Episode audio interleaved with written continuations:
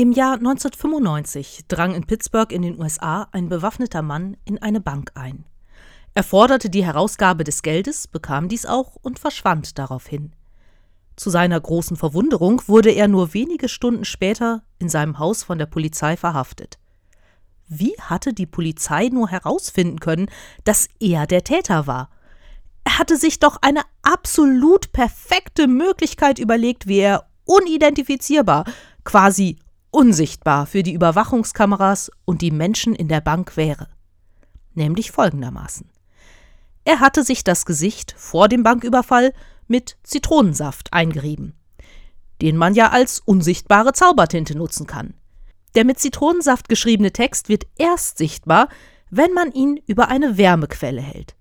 Der Bankräuber meinte nun, mit Zitronensaft im Gesicht wäre er genauso wie die Schrift unkenntlich solange er sich nur von Wärmequellen fernhalten würde.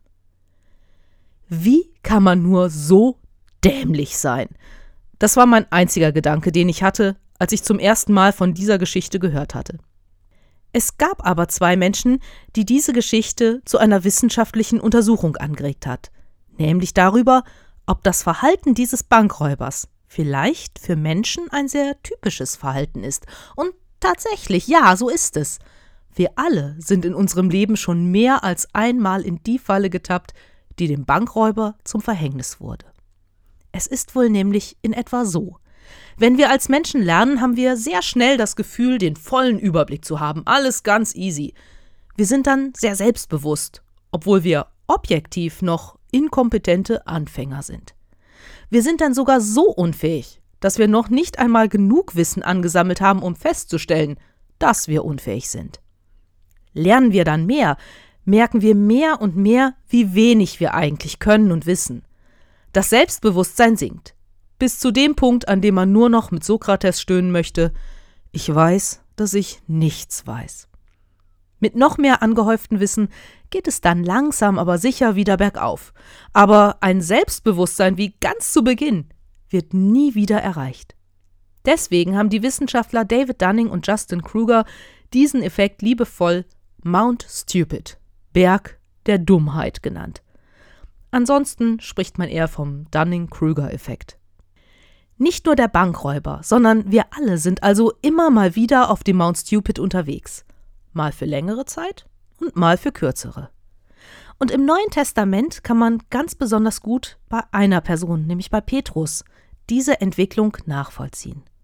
Der Fischer vom See Genezareth ist zu Jesus Jünger geworden, hat mit Jesus viel erlebt, war irgendwann so weit, dass er wie Jesus über das Wasser laufen wollte. Was ja nur so semi-gut funktioniert hat. Da war er schon ziemlich weit oben auf dem Berg angekommen. Er erkennt dann, dass Jesus der Christus ist, der Messias, auf den die Menschen so lange gewartet haben. Er ist jetzt genau oben auf dem Berg angekommen. Im heutigen Predigtext ganz tatsächlich, aber eben auch auf dem Berg der Dummheit. Ich lese aus dem Matthäusevangelium aus dem 17. Kapitel aus der Übersetzung der Basisbibel die Verse 1 bis 9. Sechs Tage später nahm Jesus Petrus, Jakobus und dessen Bruder Johannes mit sich. Er führte sie auf einen hohen Berg, wo sie ganz für sich waren. Da veränderte sich sein Aussehen vor ihren Augen. Sein Gesicht leuchtete wie die Sonne und seine Kleider wurden strahlend weiß wie Licht. Da erschienen Mose und Elia vor ihnen und redeten mit Jesus. Petrus sagte zu Jesus, Herr, es ist gut, dass wir hier sind. Wenn du willst, werde ich drei Zelte aufschlagen, eins für dich, eins für Mose und eins für Elia. Noch während Petrus redete, legte sich eine Wolke aus Licht über sie. Da erklang eine Stimme aus der Wolke. Das ist mein geliebter Sohn, an ihm habe ich Freude, hört auf ihn. Als die drei Jünger das hörten, warfen sie sich nieder und fürchteten sich sehr. Jesus ging zu ihnen und berührte sie. Er sagte, Steht auf, fürchtet euch nicht. Als sie aufblickten, sahen sie nur noch Jesus. Während sie vom Berg herabstiegen, schärfte Jesus ihnen ein, Erzählt keinem, was ihr gesehen habt, bis der Menschensohn von den Toten auferweckt worden ist. Jesus geht mit drei seiner Jünger auf einen Berg und wird vor ihren Augen verklärt. Mose und Elia, die für das jüdische Gesetz und die Propheten stehen, erscheinen. Den Jüngern und ganz besonders Petrus wird klar, das hier ist etwas ganz Besonderes, etwas Einzigartiges. Und an dieser Stelle tritt wieder der Dunning-Kruger-Effekt auf den Plan.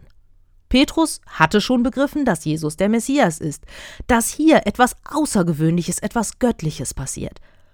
Aber er hatte noch nicht begriffen, dass man diese Momente des Göttlichen nicht festhalten kann. Dass es eben völliger Blödsinn ist, oben auf dem Berg für Jesus, Mose und Elia Zelte aufzuschlagen, damit die drei dann, keine Ahnung, theologische Diskussionen führen sollen oder Skat spielen. Petrus liegt leider voll daneben. Mal wieder. Aber er hat Glück. Er wird nicht allein gelassen. Jesus ist da und sorgt dafür, dass er wieder von dem Berg herabsteigt, und zwar gleich in zweifacher Hinsicht. Zum einen gehen sie tatsächlich den Berg hinunter, zum anderen ignoriert Jesus einfach mal Petrus Idee und macht ihm damit deutlich, du bist hier auf einem Holzweg. Für Petrus beginnt nun der Abstieg vom Mount Stupid. Je mehr über den Weg, der vor Jesus liegt, erfährt, desto verunsicherter ist er. Das Ganze wird dann an einem Feuer in der Nacht enden, nachdem Jesus gefangen genommen wurde. Petrus wird dreimal leugnen, Jesus überhaupt zu kennen. Erst mit Ostern beginnt langsam Petrus Weg aus dem tiefen Tal, so dass er nach dem Erlebnis von Himmelfahrt und Pfingsten zum Leiter der ersten christlichen Gemeinde werden kann und diesen Job ja auch ganz gut macht. Petrus ist seinen Wege gegangen und da können uns Jesus und Petrus zu Vorbildern werden. Jesus, weil er zeigt, wie wichtig es ist, Menschen nicht lächerlich zu machen, nur weil sie noch nicht so viel Wissen angehäuft haben und ihr eigenes Können völlig falsch einschätzen. Er tadelt Petrus nicht. Er nimmt ihn einfach weiter mit auf den Weg, auf dem es noch so viel zu lernen und zu erfahren gibt. Und Petrus kann ein Vorbild für uns sein, weil er sich auf den beschwerlichen Abstieg vom Berg der Dummheit heruntermacht und sich nicht selber dort ein Zelt aufgeschlagen hat. Denn die Gefahr besteht. Wenn man nicht auf andere hört, auf andere, die tatsächlich mehr Erfahrung und mehr Wissen haben, dann kann es passieren, dass man einfach weiter in seiner Unwissenheit feststeckt und sich Zitronensaft ins Gesicht reibt, um nicht erkannt zu werden, oder auch auf einem Glauben zu beharren, der so und nicht anders ist, weil man es ja ganz genau weiß. Bevor ich angefangen habe, Theologie zu studieren, fragte mich eine Mitpredikantin, ob ich das für eine gute Idee halten würde. Denn im Theologiestudium würde einem doch der Glaube kaputt geredet. Kaputt gemacht wurde mein Glaube im Studium mit Sicherheit nicht. Er ist an vielen Stellen noch einmal kräftig durchgerüttelt und abgeklopft worden, ja. Vieles geht mir heute nicht mehr so einfach und sicher über die Lippen wie früher, aber das ist okay. Das muss okay sein. Denn im Glauben sind wir immer Anfänger, egal wie viel wir studiert haben oder wie oft wir in die Kirche gegangen sind. Im Glauben sind wir mit Petrus immer mal wieder ganz oben auf dem Mount Stupid, meinen zu wissen, was, warum, wie ist. Mir hilft dann der Blick auf Jesus, das Vertrauen darauf, dass er mich anschaut und sagt, Hilke, das ist ja schon eine ganze Menge, was du im Leben so gelernt und erfahren hast, aber ich glaube, wir sollten noch mal ein paar Schritte weitergehen. Vielleicht siehst du dann auch wieder alles etwas anders.